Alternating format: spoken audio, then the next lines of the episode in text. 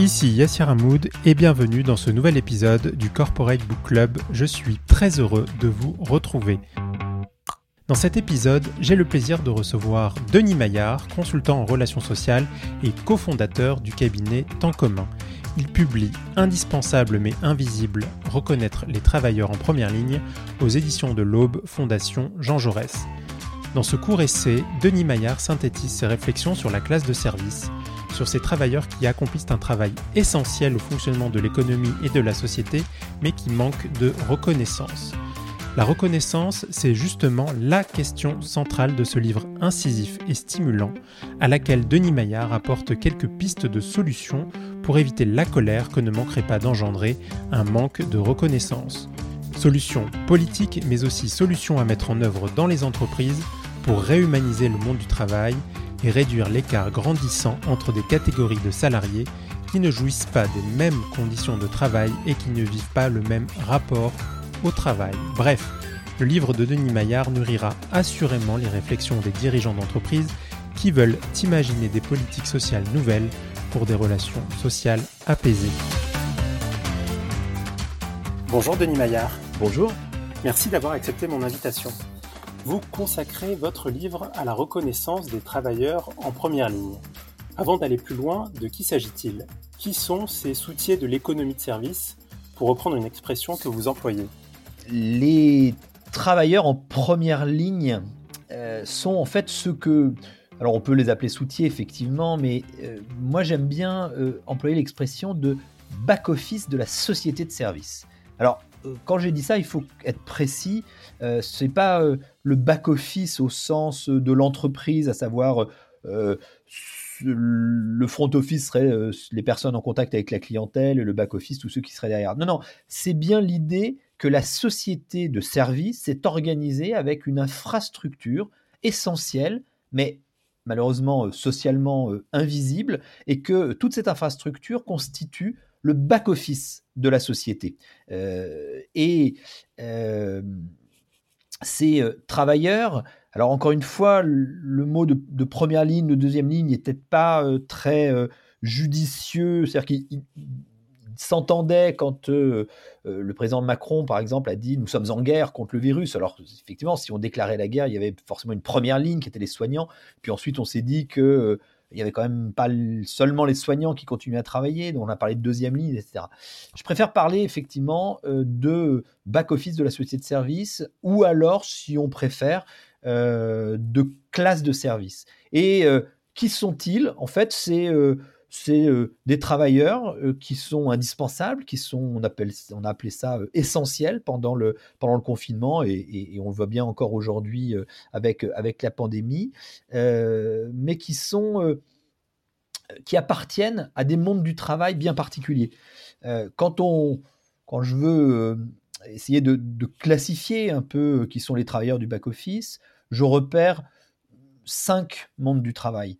Euh, cinq mondes du travail qui sont euh, qui, constituent comme une chaîne et qui sont euh, pour le coup liés les, uns aux autres. le premier monde du travail que qu'on peut voir, c'est celui de la logistique, de la manutention. c'est tout ce qu'on appelle les nouveaux travailleurs des services. Aujourd'hui, 80% de l'emploi est de l'emploi tertiaire en France et euh, dans cet emploi tertiaire, il y a quand même un certain nombre de, d'ouvriers, euh, essentiellement masculins. Et donc, ça va être quoi? Des chauffeurs routiers, des caristes, euh, des manutentionnaires, des livreurs. on voit bien ce, ce, monde-là, celui qui achemine et qui livre tout ce dont on va avoir besoin pour vivre ou travailler. Il y a un deuxième monde qui est celui du comptoir et du guichet. Le comptoir le guichet, c'est donc le monde du commerce le monde du commerce et les métiers qui vont euh, qui gravitent autour. Alors ce monde du commerce, il a été bien représenté, euh, notamment par la fameuse caissière, euh, qui pendant le confinement était l'une de celles de ces travailleurs, en l'occurrence travailleuses, qui restaient, qui ne se confinaient pas et qui permettaient que la société se poursuive. Car c'est l'une des caractéristiques du back-office de la société, c'est cette infrastructure qui permet à ce que la société se poursuive quotidiennement, qu'elle soit là jour après jour. Et donc les métiers qui tournent autour euh, du commerce, du comptoir et du guichet, c'est effectivement les, euh, métiers, par exemple, de la sécurité, du gardiennage, de la propreté. troisième monde du travail dont on a énormément parlé, c'est ce que on appelle bien souvent le monde du care, le soin et le prendre soin et tout l'espace domestique, ainsi que le monde de l'éducation. C'est un monde qui est ultra majoritairement féminin euh, et qui représente bah, les personnes dont on a beaucoup parlé pendant le, pendant le premier confinement, euh, les aides-soignantes, les infirmières, les aides à domicile, euh, tout le personnel des EHPAD, tout, ce, tout ce monde de, de ce qu'on appelle traditionnellement le care.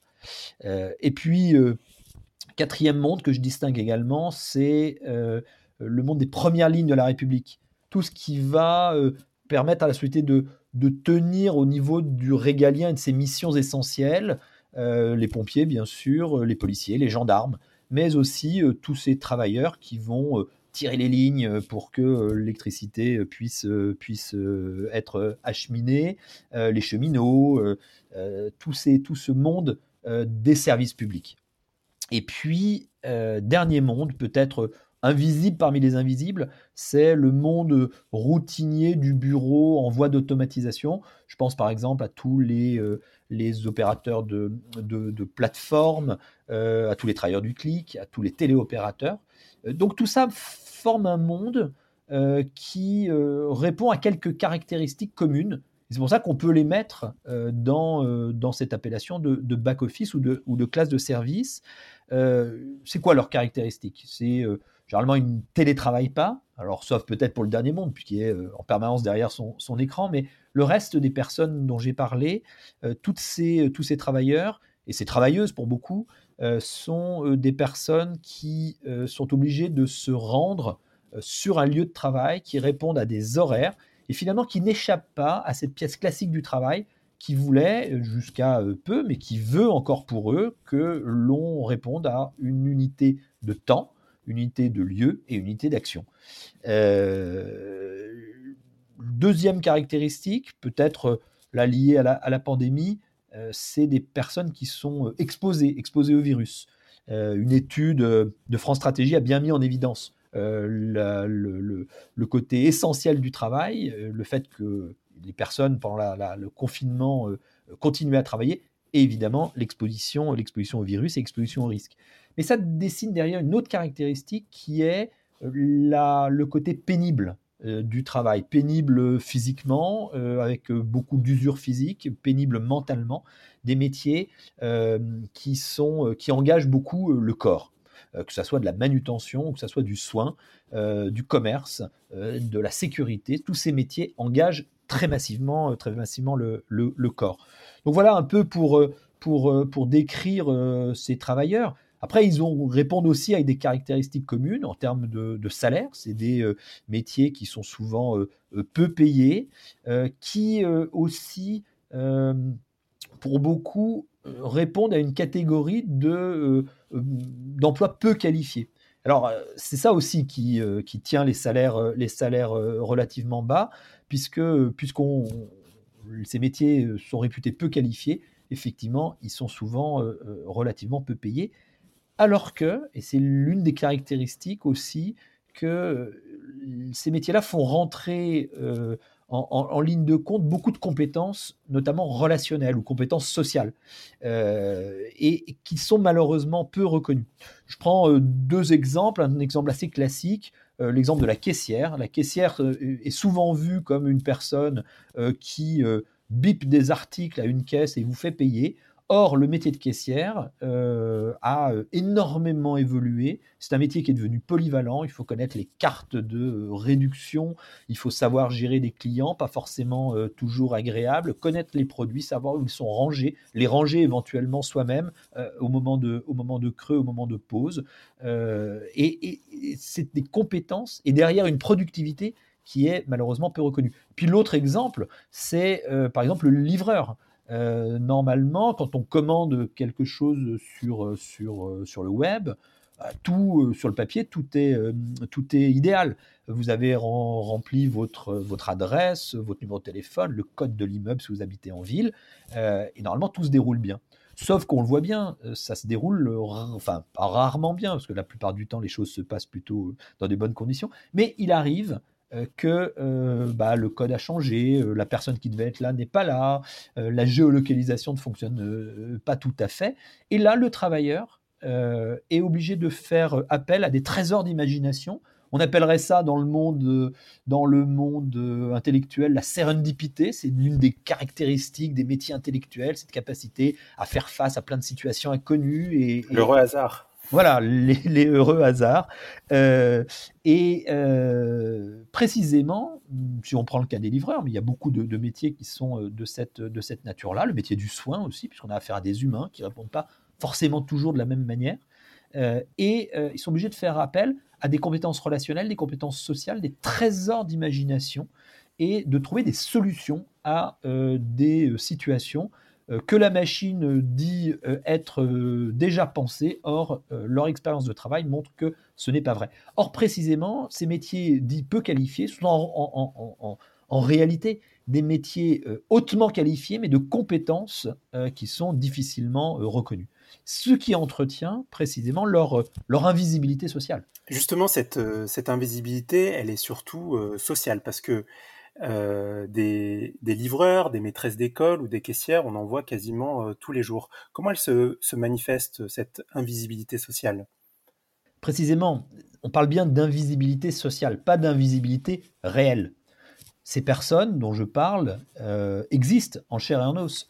ce sont des personnes que l'on qu'on l'on voit euh, sont des personnes avec qui on a des interactions euh, professionnelles, relationnelles, euh, mais c'est la considération qu'on leur apporte. je vais prendre un, exemple qui tiré de la série Lupin. qui cartonne actuellement sur Netflix. Sur Netflix, effectivement. Alors en France, ailleurs, aux États-Unis, etc. Omar Sy, qui joue un Lupin moderne, doit se fondre plusieurs fois pour dans le dans dans la masse des, personnes qui sont dans la rue euh, pour échapper à la police. Et notamment dans l'épisode 2, je crois, euh, pour pouvoir être inaperçu, passer inaperçu, être invisible, qu'est-ce qu'il fait? Il se déguise en livreur à vélo. Or, les livreurs à vélo, euh, ils ont des vestes fluo, ils ont des énormes sacs qu'on voit, ils ont des vélos, ils sont là, on les voit. Or, comme dit le, Lupin ou Omar Sy, euh, ne serait-ce que dans la, dans la, bande-annonce euh, de la série, vous m'avez vu, mais vous ne m'avez pas regardé. Euh, et précisément, c'est ce qu'on fait toute la journée avec l'ensemble de ces métiers. des métiers que l'on voit, les gens existent réellement, mais on ne les regarde pas on ne les regarde pas et on ne les reconnaît pas. Et précisément, s'il y a sens à parler d'invisibilité, il faut bien parler d'invisibilité sociale. L'invisibilité sociale, c'est quoi? C'est la manière dont on va traiter les personnes et dont on va traiter les métiers. Les personnes, elles vont euh, souvent être prises entre deux pôles. Euh, dans lesquels elles se, entre lesquels elles se débattent. D'un côté, ça va être la domesticité. Ces personnes apparaissent comme euh, souvent bah, comme des sortes de domestiques modernes. C'est normal qu'on soit livré, c'est normal que ces gens-là nous servent. Alors évidemment, on paye, euh, le rapport est marchand, mais quelque part, euh, pas besoin d'avoir énormément de considération. Une aide de la politesse qu'on doit à un être humain, mais euh, en tout cas, en tant que travailleur, ces gens-là sont là pour nous servir, côté domestique. Puis de l'autre côté, la vocation, on va dire le côté religieuse, puisque ces personnes, alors ça surtout dans le soin par exemple, ou dans le, dans le, parmi le soin, le, on parlait là juste là, des, juste avant des enseignants. Mhm. Euh, euh, il, est normal euh, que ces personnes fassent ce métier et elles le fassent dans les conditions que, qui sont les leurs, puisque c'est leur vocation, puisqu'elles l'ont bien voulu. Et donc à partir de là, si vous êtes oscillé en permanence entre le domestique et la religieuse, bah, il n'y a pas forcément beaucoup de reconnaissance à donner, euh, ne serait-ce qu'en termes de salaire, euh, éventuellement en termes de conditions de travail. Pourquoi compter ses heures puisque c'est un métier qu'on qu'on veut faire euh, depuis qu'on est toute petite, si je pense aux infirmières, aux aides-soignantes ou, d'autres ou d'autres personnes. Donc on voit bien que l'invisibilité elle est entretenue par par cette tension à reconnaître véritablement l'utilité, à reconnaître véritablement euh, les règles de métier qui sont, euh, qui sont euh, mobilisées dans, ces, dans, ces, dans ces travaux, et puis, je le disais juste avant, dans les compétences qui sont, qui sont sollicitées. Et puis, l'invisibilité sociale, ce sera mon dernier point là-dessus, je crois qu'elle est en fait constitutive même de ces métiers dans le sens où il nous révèle ce qu'est euh, la nature profonde de notre société. Je m'explique. Dans euh, les, euh, les, pensées, la théorie politique d'après la Révolution française, au début des années 1800, 1820 par là, un certain nombre de penseurs, et je, je cite par exemple Alexis de Tocqueville ou encore Benjamin Constant, ont essayé de, réfléchir à quelle était la nature de ce nouveau monde qui avait éclos avec la, Révolution française. Et Benjamin Constant, en 1819, dans une conférence restée célèbre au sujet de la liberté euh, des modernes, explique que euh, le monde moderne dans lequel nous sommes est un monde dans lequel notre liberté est de vaquer à nos occupations et de pouvoir se désintéresser de la manière dont la société tient euh, toute seule, euh, de la manière dont euh, la société se poursuit, et que on peut se désintéresser notamment de faire de la politique. Ça, c'est son, son projet. c'est toute la, tout le sujet de, son, de sa conférence. À la différence des anciens, notamment des Grecs, pour qui s'il y avait une liberté, c'était bien la liberté politique, celle de s'intéresser à la cité. Et si on peut, dans ce monde moderne, se désintéresser de la manière dont la société euh, tient ensemble, de la manière dont elle se poursuit, dans la manière dont elle fonctionne, c'est parce que il y a euh, toute une sphère euh, matérielle, économique, qui va s'organiser pour faire en sorte que la société à aucun moment ne pèse sur nos épaules. Et euh, ce qui n'était, euh, on va dire, qu'embryonnaire euh, au 19e siècle, qui s'est développé ensuite au 20e, est aujourd'hui, depuis qu'on est rentré depuis, on va dire, une quarantaine d'années dans la société de service, est véritablement réalisé aujourd'hui à travers ce que j'appelle le back-office de la société de service. Le back-office de la société de service, et c'est de là qu'elle tire son invisibilité sociale, c'est précisément toute cette structure qui nous permet de vaquer à nos occupations sans avoir à aucun moment le sentiment que la société pèse sur nos épaules. Donc cette invisibilité, euh, on voit bien qu'elle a des traits euh, qu'on pourrait, euh, pourrait desserrer, des contraintes que l'on pourrait desserrer, je pense qu'on va, on va en parler, mais il y a aussi une, constitution propre au back-office qui est d'être dans l'arrière à l'arrière de, la société et dans son infrastructure qui, pour le coup, euh, est euh, cachée. Alors, pas cachée dans le sens où on voit réellement ces personnes, mais dans le sens où on peut facilement se désintéresser de la manière dont tout ça fonctionne. Quand on sort le matin de chez soi, que l'on va euh, s'installer dans un espace de coworking, euh, qu'on passe à la boulangerie, que l'on euh, s'installe dans un café, que l'on prend des transports en commun, que l'on va dans sa boîte aux lettres chercher le colis qui a été livré, etc., etc. on se on ne pense pas en permanence à la somme de travail contraint qu'il a fallu pour que tout ça soit là.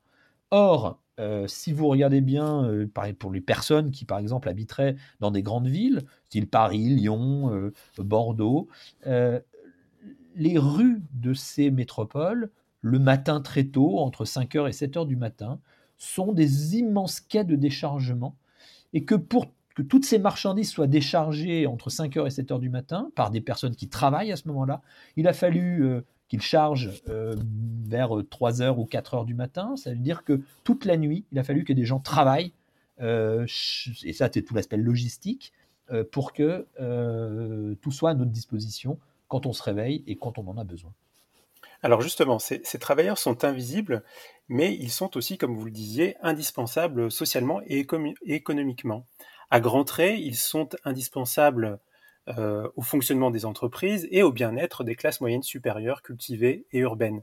Et au fond, euh, entre le back-office et le front-office de la société de service, les différences s'exacerbent euh, en matière de conditions de travail, de rapport au travail et de mode de vie.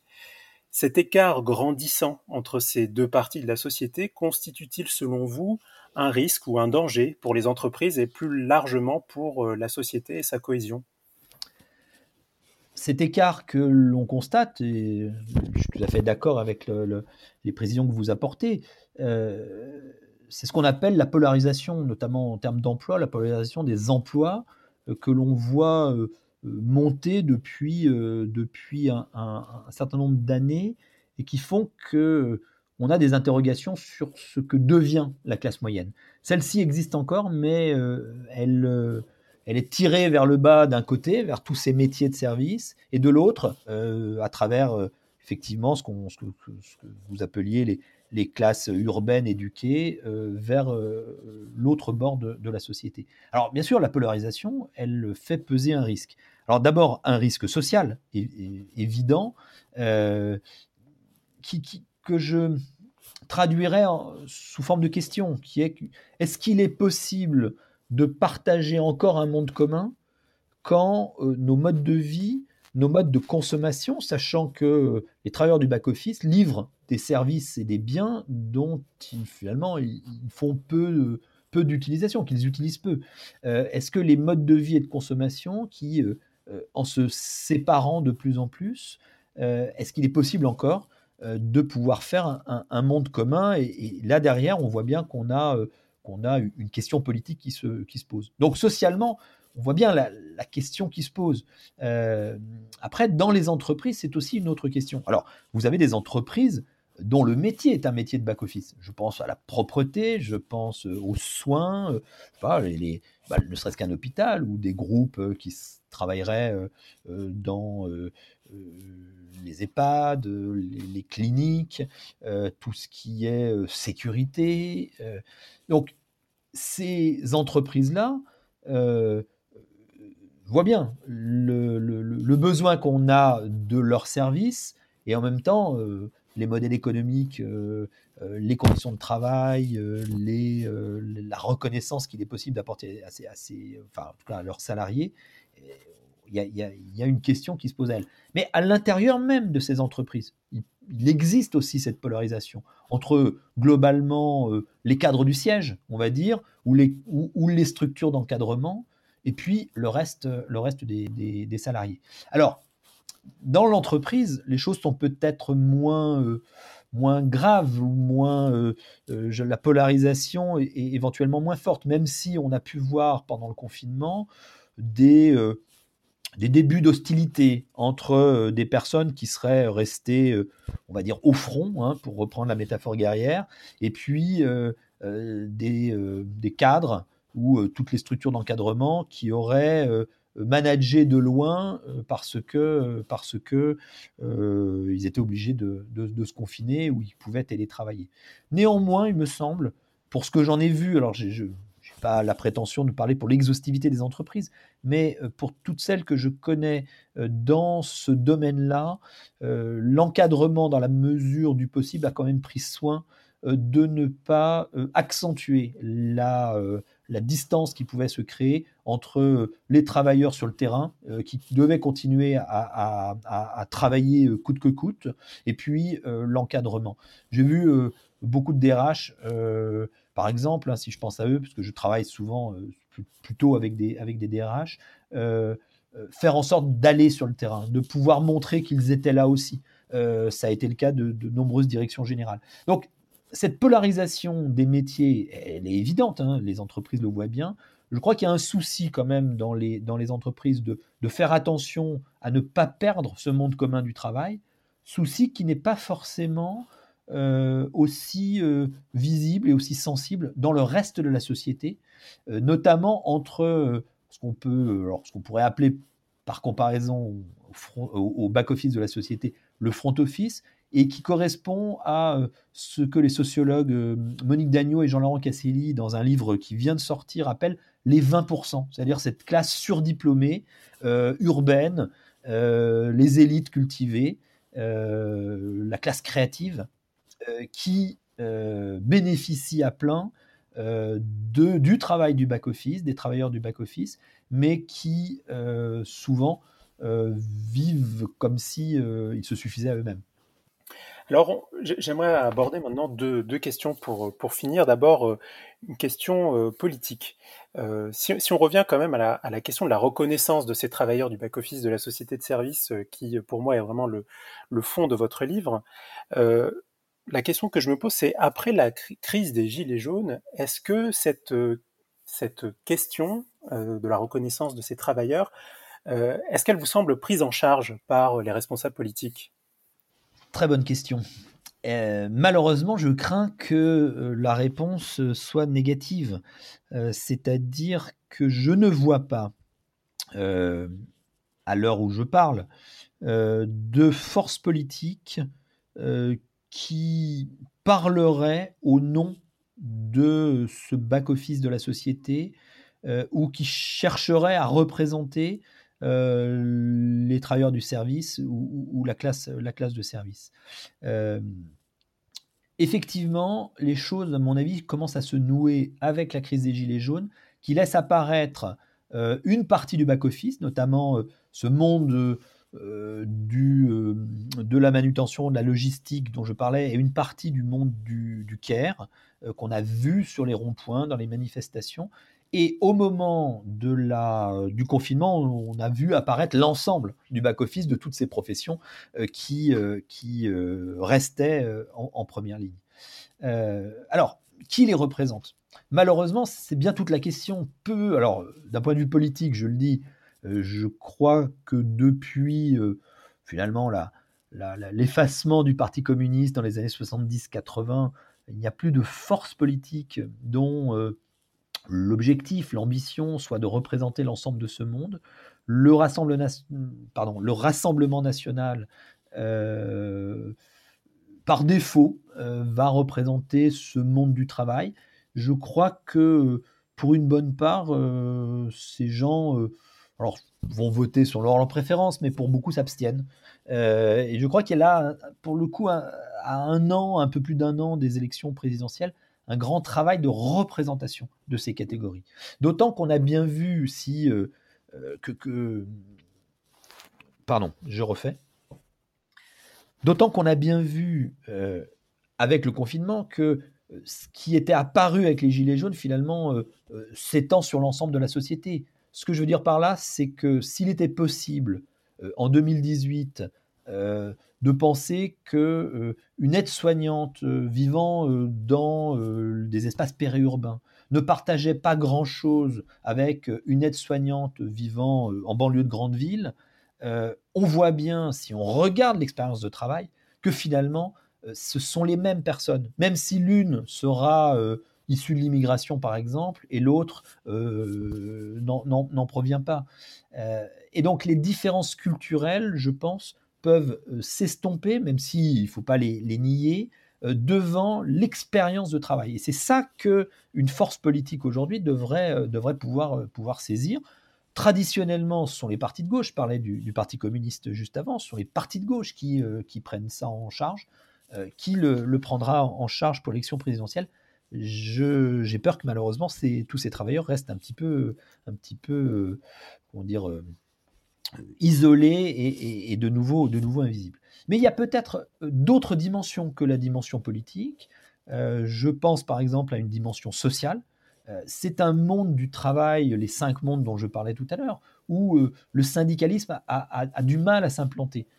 C'est un désert syndical. C'est un désert syndical parce que euh, on a un émiettement du travail, on a un éclatement des collectifs, on a des sous-traitances en cascade. Et donc, euh, euh, difficulté pour les syndicats, les syndicalistes à prendre pied dans, ce monde-là. Mais aussi des caractéristiques sociologiques propres à, ces travailleurs qui, entre le travail dans lequel ils sont pleinement investi parce que, je le redis, c'est des métiers euh, souvent euh, pénibles qui, qui engagent, le, qui engagent le, corps, qui sont peu payés, donc euh, on, accumule les, heures de travail. Entre ce moment du travail et le moment de la famille, il y a peu de choses, ni syndicats, ni associations, ni partis politiques, un peu de sport, mais c'est vrai que c'est un monde, on va dire, sans, sans corps intermédiaires. Euh, et donc, je pense que socialement, il y a, une, terre de, mission. Euh, je crois qu'on on aurait, intérêt, me semble-t-il, à repenser la représentation sociale et syndicale de l'ensemble du monde du travail pour essayer de, prendre en charge ces, ces travailleurs-là. Et puis, alors je tiens, c'est une troisième dimension auquel moi je tiens beaucoup, c'est la dimension culturelle. Je parlais tout à l'heure de la série Lupin, mais tant que nous ne disposerons pas de séries grand public qui mettront en scène de manière positive, c'est-à-dire non caricaturale, ces, métiers-là, ces travailleurs, nous, resterons, enfin nous les maintiendrons dans l'invisibilité sociale dont, je parlais. Donc représentation politique, représentation sociale et représentation culturelle, à mon avis, les trois marches de front. Malheureusement, sur aucun des trois sujets, pour l'instant, la réponse est à la hauteur. J'invite à vous lire pour voir les, autres propositions intéressantes que, vous faites à ce sujet. Dernière question sur la reconnaissance de ces travailleurs du back-office euh, ou de cette classe de service euh, dans les entreprises. Euh, vous avez évoqué au début de notre échange la question des, compétences, de la reconnaissance des compétences. on vient d'aborder la question de la, pénibilité. Est-ce que vous pouvez nous donner, un exemple d'une proposition concrète que qu'on pourrait mettre en place dans les entreprises pour pour mieux reconnaître ces travailleurs? Euh, Alors, la reconnaissance de ces travailleurs, elle passe à la fois dans les entreprises, mais aussi euh, au niveau des branches. Euh, je crois qu'aujourd'hui, il, il, y a trois dimensions essentielles. la première, c'est de travailler sur la pénibilité des métiers. Ça, c'est extrêmement important. Et je crois que sur cette pénibilité, il faut s'adresser aux acteurs qui payent les dégâts du travail. Aujourd'hui, ce sont, c'est le secteur de l'assurance. Euh, du monde mutualiste, etc., euh, qui, vient, qui viennent assurer les entreprises pour tout ce qui est accident du travail, euh, maladie professionnelle. Et je crois que c'est à elles qui, vers lesquelles il faut se retourner pour qu'elles fassent l'effort de peser sur les entreprises pour que celles-ci s'attaquent réellement aux, aux, conditions de travail et à la pénibilité des métiers. Je crois que ça, c'est le premier aspect extrêmement important. Et pour cela, il faut sortir d'une vision de la pénibilité qui date malheureusement euh, des Trente Glorieuses, du, euh, de, l'industrie, pour bien comprendre euh, ce qui fait la spécificité de ces métiers. Et le gouvernement a, demandé à deux personnes, euh, Christine Herel, euh, qui est économiste, et euh, Sophie Moreau-Folenfant, qui est DRH de RTE, de travailler sur une cartographie des métiers pour pouvoir transmettre aux partenaires sociaux des pistes vis-à-vis de la reconnaissance de, ces travailleurs. Je crois que cette cartographie sera extrêmement importante. Il faut connaître les métiers, euh, connaître leurs spécificités pour pouvoir travailler sur la pénibilité. Ça, c'est le premier point. Le deuxième point, c'est les compétences. Euh, c'est, euh, je le disais tout à l'heure, je, n'y reviens pas, il y a une multiplicité de compétences relationnelles, il faut les reconnaître. Et pour déboucher, et ça c'est le troisième élément essentiel, sur des parcours à l'intérieur des entreprises, sur des parcours pour que ces métiers ne soient pas des trappes ou des nasses dans lesquelles les individus tomberaient, alors par choix ou par hasard, ça, ça dépend, mais dans lesquels il tomberait vers 25-26 euh, ans et dans lesquels il ne pourrait plus ressortir, euh, si ce n'est euh, cassé et toujours finalement payé au même, salaire et avec des, conditions de travail qui, sont, difficiles, souvent dominées par le logiciel.